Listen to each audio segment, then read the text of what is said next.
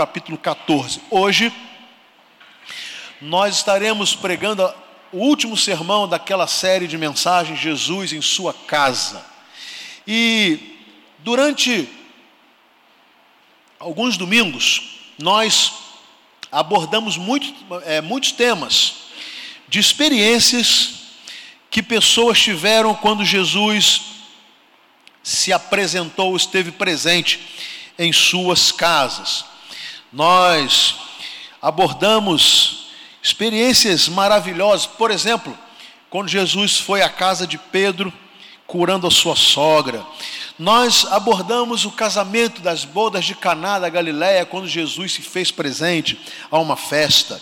Nós é, tivemos a, a grande a, o, o, privilégio de pregarmos lá em Atos 16, quando o carcereiro faz a grande pergunta a Paulo e Silas: Senhores, o que devo fazer para ser salvo? Crê no Senhor Jesus, serás salvo tu e tua casa. E Jesus é levado na pessoa de Paulo e Silas à casa do carcereiro. Nós falamos de uma maneira muito séria sobre a mudança de valores de uma casa, quando Jesus entra na casa de Zaqueu e a vida de Zaqueu muda completamente. Falamos sobre é, tantos temas Jesus indo a uma casa. Hoje será o último sermão dessa série. E o tema desse sermão será: Indo morar na casa de Jesus. Agora nós vamos inverter.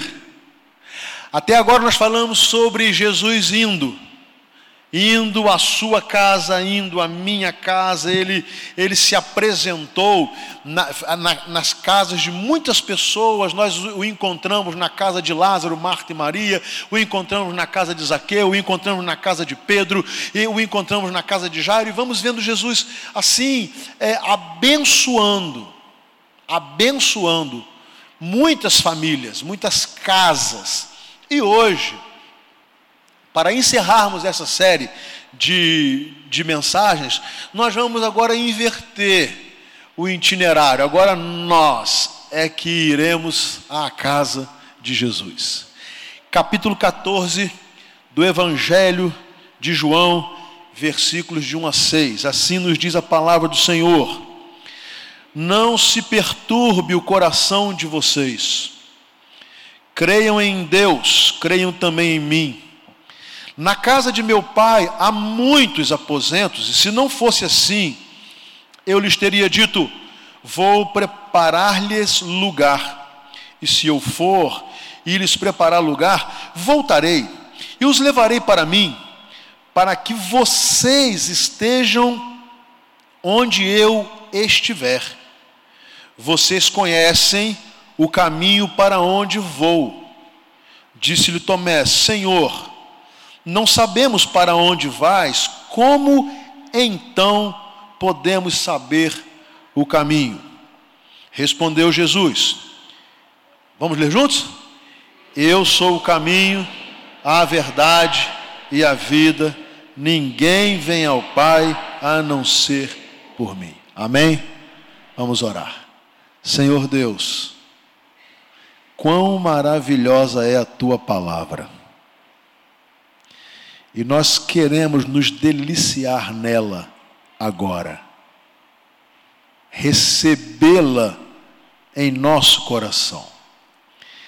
E para tanto, pedimos ao Senhor que o Teu Espírito Santo possa falar de maneira tão clara que seja impossível alguém não entendê-la. Oramos em nome de Jesus. Amém. Indo morar na casa de Jesus. O capítulo 14 ele começa Jesus falando de corações perturbados. E ele diz assim: Não se perturbe o coração de vocês. E por que, que Jesus fala isso?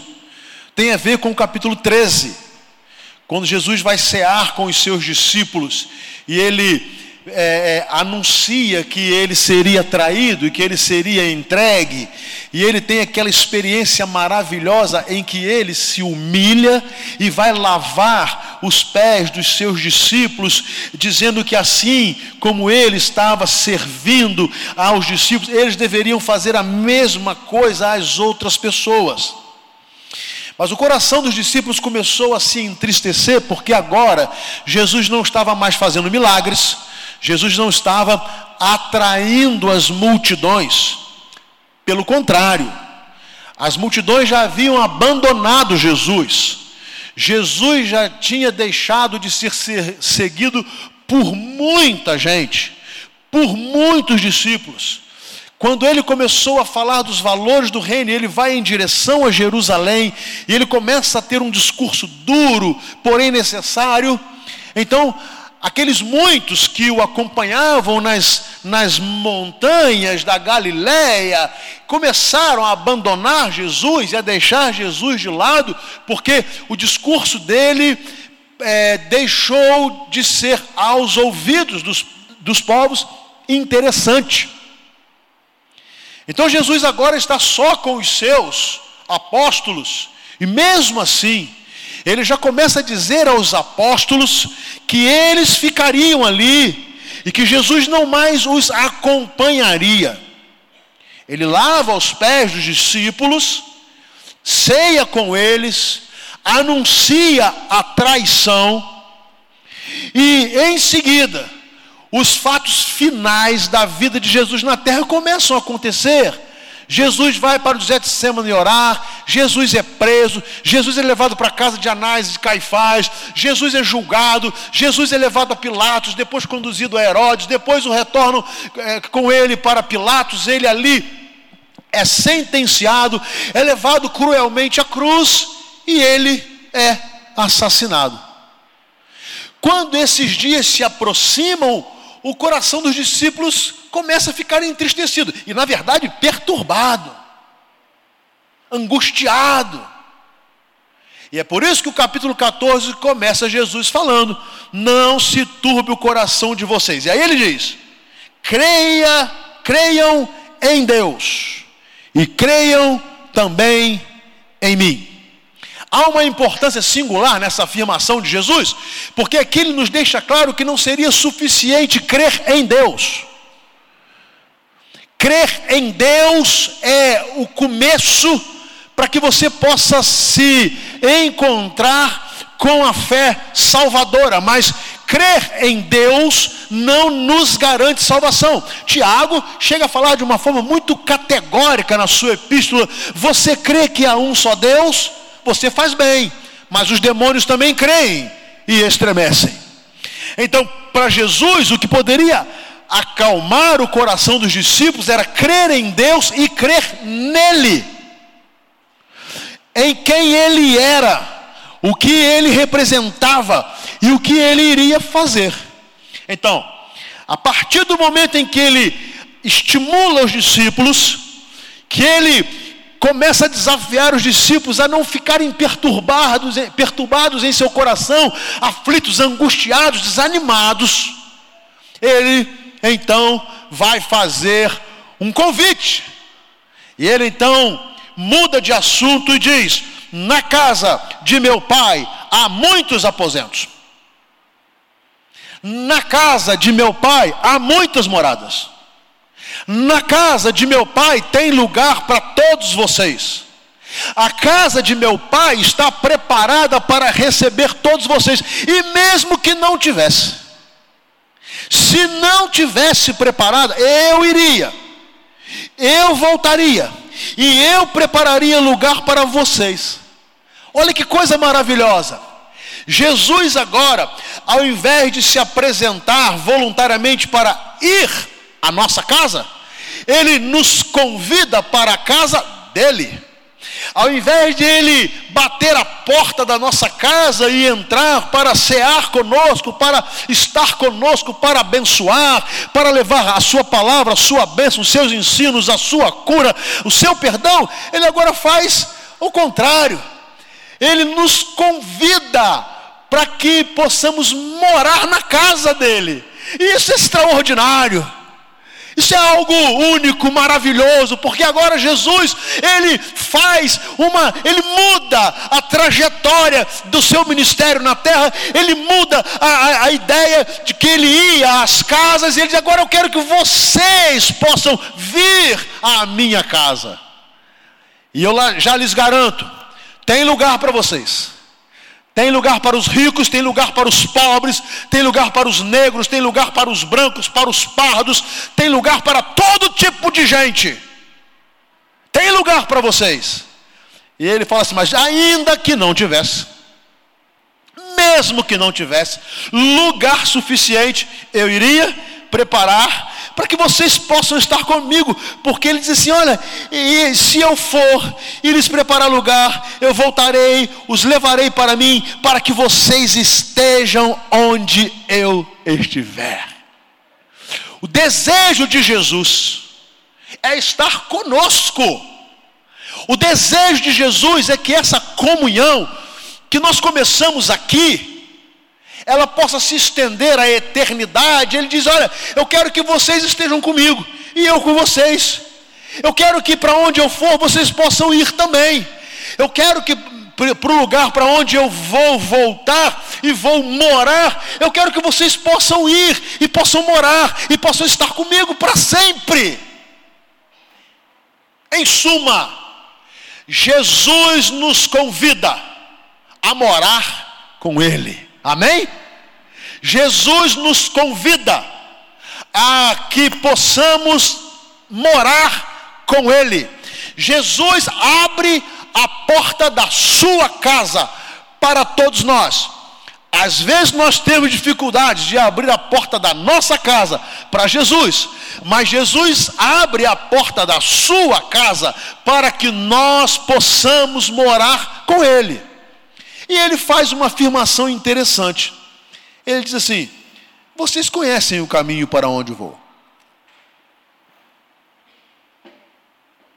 Foram três anos de convivência, três anos de ministério, e Jesus andando e ensinando lá pelas montanhas da Galileia, subindo e descendo, vindo aos vales, indo à beira do mar da Galileia, atravessando a barca o mar da Galileia, e Jesus ensinando, e Jesus ensinando, indo para o deserto, e Jesus ensinando, e subindo, e indo a Jerusalém, e indo para a Judéia, e Jesus ensinando, passando pela Samaria, e Jesus está ensinando, está apresentando o caminho, está mostrando o caminho a eles. A conclusão de Jesus foi essa vocês conhecem o caminho. Para surpresa nossa, Tomé faz uma afirmação e uma interrogação: Senhor, não sabemos para onde vais. Sabe, tem muita gente que segue Jesus, onde Jesus está sendo pregado, onde Jesus está sendo ensinado, mas não sabe nem para onde Jesus vai. Está no meio, está no meio do cristianismo, está no meio daqueles que pregam a palavra, que cantam louvores em, em nome de Jesus, que estão nesse, nesse contexto nosso ocidental cristão, mas parece que é apenas uma experiência religiosa, sem uma uma intimidade, um encontro pessoal. E Tomé deixa entender que havia também essa confusão na mente deles. Ele disse: Olha, Senhor, nós não sabemos para onde o Senhor vai. Como é que o Senhor afirma para nós que nós sabemos o caminho? Como nós podemos saber o caminho? Você já deve ter ouvido, eu tenho certeza, um ditado muito, muito usado popularmente, que diz assim: todos os caminhos nos levam a Deus.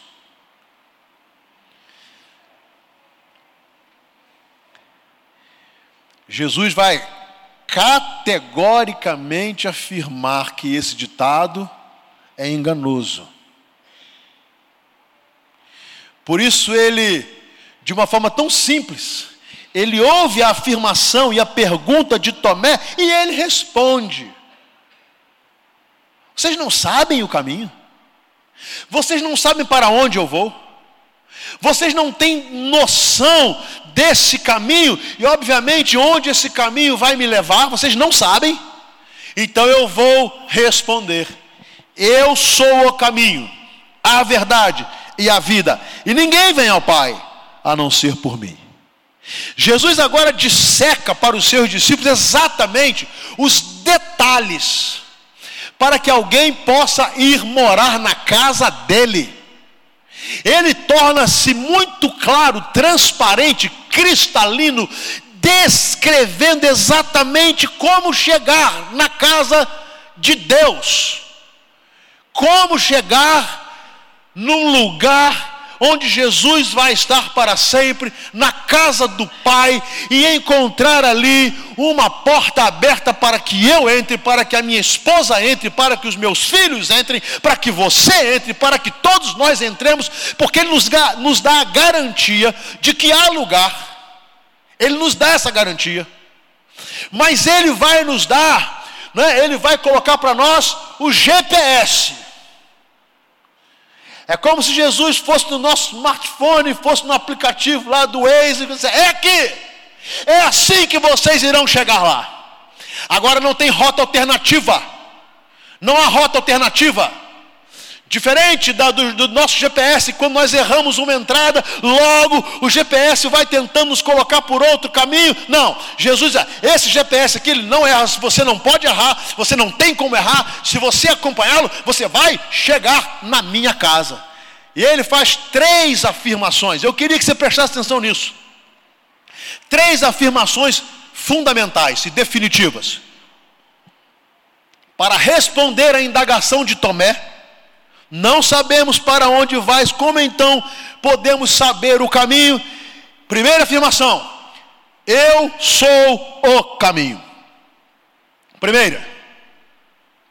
Então Jesus vai categoricamente dizer o seguinte: olha, vocês querem ir morar na minha casa? Tem que ir por mim e comigo. Eu estou há três anos tentando explicar a vocês isso, parece que vocês não estão entendendo. Mas se vocês quiserem ir morar comigo na minha casa, na casa do meu pai, eu estou convidando e garanto que há lugar, então guarde isso. Eu sou o caminho. E eu sempre faço essa observação que o texto bíblico no original usa o artigo definido. Porque define. Porque não é um artigo indefinido que propõe algumas possibilidades. O artigo indefinido poderia propor atalhos, outros caminhos, outras estradas, outras possibilidades, outros meios, rota alternativa, mas Jesus não nos dá rota alternativa. Ele diz: Eu sou o caminho. Então, se vocês querem saber para onde vou, venham, venham, venham comigo, venham por meu intermédio e vocês irão encontrar. Segunda afirmação que Jesus faz: Eu sou a verdade. E mais uma vez ele usa o artigo definido para não nos dar a impressão de que existem várias verdades, né? Esse conceito pós-moderno de que não há verdade absoluta. Quem afirma? Guarde isso. Guarde isso, os pseudo-intelectuais gostam de falar. Não há verdade absoluta. A sua verdade pode não ser a minha verdade. Quando você afirma isso, você está afirmando uma verdade absoluta. Deu para captar? Se eu afirmo que não há verdade absoluta e que toda verdade é relativa, eu estou tornando essa minha afirmação uma verdade absoluta. Logo, há verdade absoluta. Só que a verdade é Jesus. E o que, que Jesus está querendo afirmar com isso? Olha, todos, tudo que vocês ouvirem, todas as, as, as propostas, as, as, os conceitos que lhes forem ensinados, que não forem diretamente direcionados a mim, são conceitos enganosos. Jesus não está falando de religião, Jesus não está falando de denominação, Jesus está falando de um caminho que é Ele.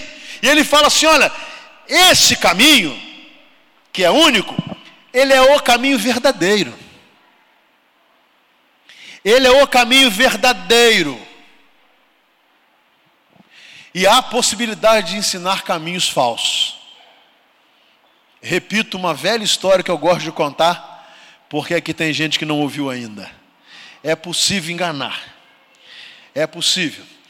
E toda vez que eu uso esse texto, eu lembro da, da minha história dos meus amigos, adolescentes, desocupados, que numa esquina, na casa do meu pai, lá em Macuco, conversando fiado, por volta da meia-noite, chega um caminhão, uma Scania carregada, e lá chega um motorista cansado, ele abre o vidro e pergunta assim: qual o caminho que eu pego aqui para ir para Campos?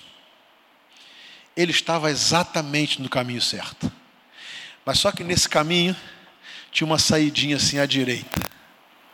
Esse caminho, dessa saidinha à direita, uns dois quilômetros que ele tem, lá na frente, ele dava num barrancão. Não tinha como manobrar. Tudo escuro. Aí você adivinha o que os adolescentes fizeram? Disseram, eu não, eu até fui contra na época. Né? é a direita. O caminhoneiro agradeceu, coitado, e pegou a direita. Sabe o que aconteceu? Não sei, porque nós não ficamos para esperar. Porque ele deve ter ficado com ódio. E se ele tivesse armado, e se ele conseguisse voltar, ele ia matar a gente. Porque eu tenho certeza que depois que ele chegou lá, ele se deparou com um barrancão assim na frente, numa rua, ele não tinha como fazer nenhum tipo de manobra. Eu garanto a vocês, ele voltou os dois quilômetros de marcha ré, Luiz Carlos, numa Scania, uma carretona assim, carregada. Você que é motorista, você acha que ele estava com raiva da gente? Pouquinho. Por que eu estou contando isso aqui? Porque é possível receber orientação e algumas até bem intencionadas, que não foi o nosso caso, mostrando um caminho. Aquelas pessoas que estão perguntando pelo caminho, qual é o caminho, qual é o caminho, qual é o caminho, qual é o caminho, qual é o caminho, e nós podemos oferecer algumas opções que no fim, pior do que dar de frente a um barranco, é encontrar a porta do inferno pior do que dar de frente a um barranco com a possibilidade de retornar, ainda que com muita dificuldade, dirigindo, olhando pelo retrovisor, com uma Scania, uma carroceria imensa, carregada, com o motorista cansado. Pior é chegar nessa porta e não ter possibilidade de retorno. Por isso, Jesus, quando convida os seus a que possam morar com Ele na casa dele, ele diz: Eu sou o caminho, não há outro. Eu sou a verdade. Não creio em nenhuma outra pseudo-verdade. Por mais linda que possa parecer. Ele faz uma terceira afirmação. Eu sou a vida. E agora ele nos apresenta um conceito extraordinário, que é o conceito da vida abundante, com ele aqui e a vida eterna. Então Jesus está falando assim: qualquer proposição de um outro meio e de um outro tipo de vida que, que alguém possa passar a vocês após a morte, cuidado. Se não for por mim, é enganoso. Então ele disse: Olha, eu sou o caminho, eu sou a verdade, eu sou a vida. E por fim, Após fazer essas três afirmações, ele apresenta uma conclusão. Ele diz assim: deixa eu falar uma coisa para vocês. Ninguém, ninguém vem ao Pai a não ser por mim. O que ele está dizendo? Eu estou convidando vocês para que possam morar na minha casa, comigo e com meu pai. Eu estou dizendo a vocês que há lugar. Não se preocupem com isso. há lugar. Mesmo que não tivesse, eu iria preparar, porque eu quero que vocês estejam onde eu estou, onde eu estarei. Eu quero. Então, é da vontade de Jesus que nós estejamos com Ele para sempre. Só tem uma coisa: existe uma única forma de chegar lá nessa casa. Na minha casa, só entra pela única porta.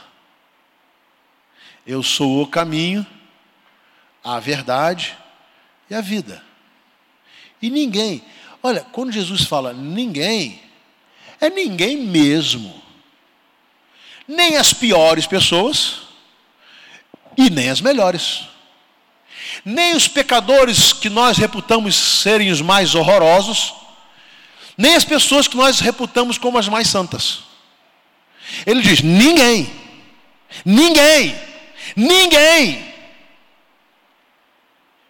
Jesus é categórico, ainda que nos convide a morar na casa dele, ele diz como? E nos apresenta uma única alternativa. Aí o apóstolo Paulo, que tomou os ensinos de Jesus e criou uma teologia muito bacana, né, desenvolveu muito bacana, ele vai escrever um pastor jovenzinho chamado Timóteo. Ele diz assim: Timóteo, só há um mediador entre Deus e os homens Jesus Cristo. Entre nós e Deus, entre a nossa casa e a casa de Deus, só tem um jeito. Mas tem jeito. Mas é um só. É que vocês possam ir por Jesus e com Jesus e encontrem vida e vida eterna. Amém? Meus irmãos, queridos, enquanto Jesus esteve na terra, ele se fez presente na casa de muitas pessoas e as abençoou. Por isso tudo começa com o momento em que eu abro a porta da minha casa para Jesus entrar, a porta do meu coração para Jesus entrar, quando eu convido Jesus para morar na minha vida, quando eu abro o meu coração e digo: Senhor Jesus, vem morar no meu coração, quando eu tomo a minha casa, e eu estou falando de uma casa, inclusive literal, e digo: na minha casa há lugar para Jesus, eu quero a presença de Jesus, eu quero a bênção de Jesus, eu quero que Jesus abençoe os meus filhos, eu quero que Jesus abençoe o meu casamento. Eu quero que Jesus cure a minha vida conjugal. Eu quero que Jesus cure os meus filhos. Eu quero que Jesus trate dos nossos problemas, das nossas aflições, dos nossos conflitos, das nossas crises. Eu quero Jesus na minha casa. Quando eu faço isso, Jesus me convida para morar na casa dele. Aí, quando eu for morar na casa de Jesus, então, os atritos, os conflitos, as enfermidades, as crises, as discussões, todo, todas as dores, Ele enxugará dos nossos olhos toda lágrima. Agora, para que isso aconteça comigo, eu preciso só entender o caminho, aceitar o caminho, seguir o caminho que me levará ao endereço onde está a casa do Pai.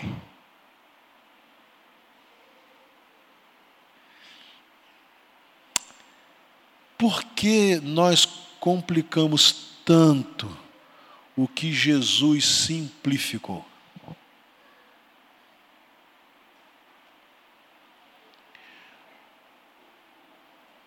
Porque nós criamos tantas alternativas que Jesus não criou. Ele foi simples. Ele falou: olha, não fiquem perturbados. Não fiquem angustiados no coração de vocês. Creiam em Deus. Creiam também em mim. Na casa do meu pai, Há muitas moradas. Há lugar para todos vocês. Ainda que não tivesse, eu iria, prepararia e voltaria para buscá-los, porque eu quero que vocês estejam onde eu estiver. Desejo do coração de Deus. Deus não quer que ninguém pereça. Que alguém pereça. Agora, ele diz como.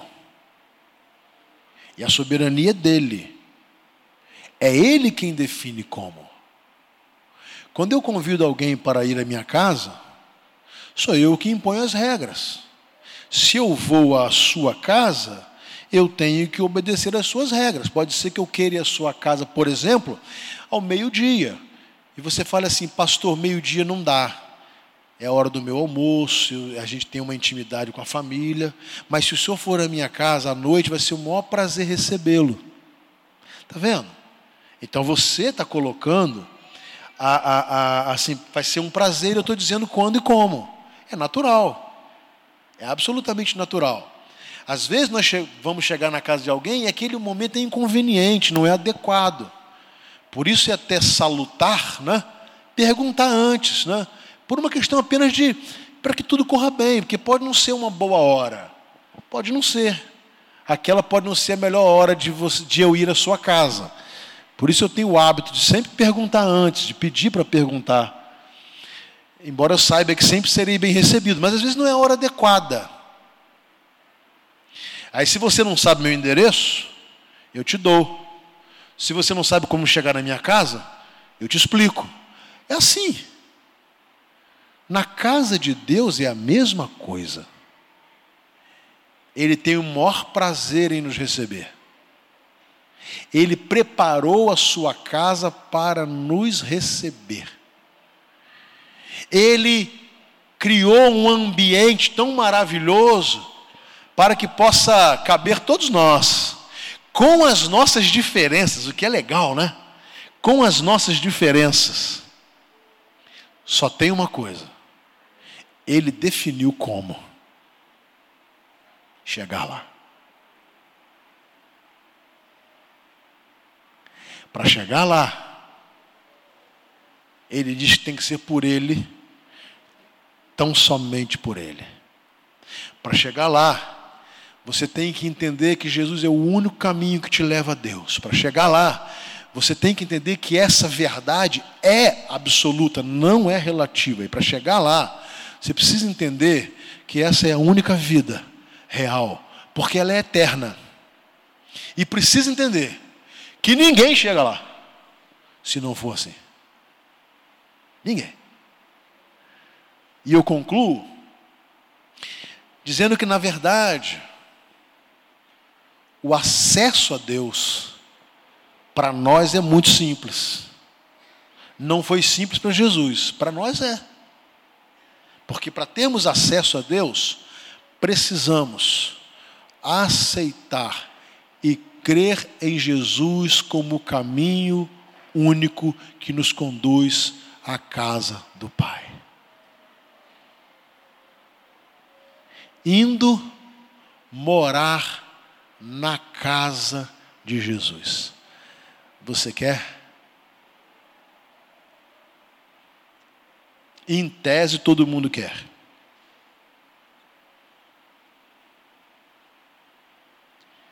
Só que todos têm que se submeter ao como chegar lá. E eu quero nesta noite, em que nós encerramos esse, essa série de mensagens, convidar você a garantir o seu lugar na casa de Jesus. Eu quero convidar você a garantir a sua presença nessa casa maravilhosa. É maravilhosa porque Jesus está e estará lá para todo sempre. É maravilhosa porque não depende de nós porque nós somos imperfeitos. É maravilhosa porque ela foi preparada por Deus. É maravilhosa porque lá não haverá dor e sofrimento. É maravilhosa, porque será eterno. Então, depois de estar na casa de muitas pessoas, Jesus as convida, nos convida a irmos morar com Ele. Eu quero. Eu não vou abrir mão desse privilégio. E porque eu não abro mão desse privilégio, eu entreguei a minha vida a Jesus. Eu confiei nele. E confiei a minha vida a ele. Para mim, todos os conceitos que vão vêm em torno dessa verdade que é Jesus não são capazes, por mais bem elaborados que possam ser, de tirar a minha certeza de que eu estou no caminho certo. Porque eu estou no único caminho. Jesus. Eu quero. Vamos orar.